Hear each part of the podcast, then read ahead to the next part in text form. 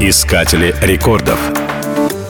Гордость нации. Александр Карелин. Борец греко-римского классического стиля. Он начал свою карьеру в 13 лет. И первый же тренер Виктор Кузнецов стал единственным. Его первой серьезной победой стало первое место на чемпионате мира среди молодежи 1985 года. Карелин брал высоты одну за другой. Каждый год приносил ему хотя бы одну медаль. Его коронной техникой стал бросок «обратный пояс», который в категории супертяжелого веса мог выполнить только он. Благодаря ему он сумел победить даже действующих чемпионов. Это позволило ему стать одним из лучших атлетов 20 века. Его заслуги можно перечислять долго. Чего стоит один только факт. За всю свою карьеру он выиграл 888 поединков из 890. Говорят, что были даже соперники, которые отказывались с ним бороться. В книге рекордов он значится как борец, не проигравший ни одной схватки за 13 лет.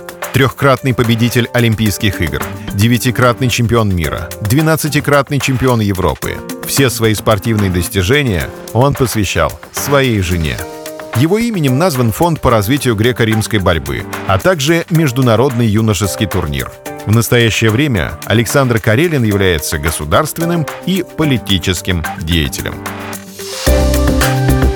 Искатели рекордов.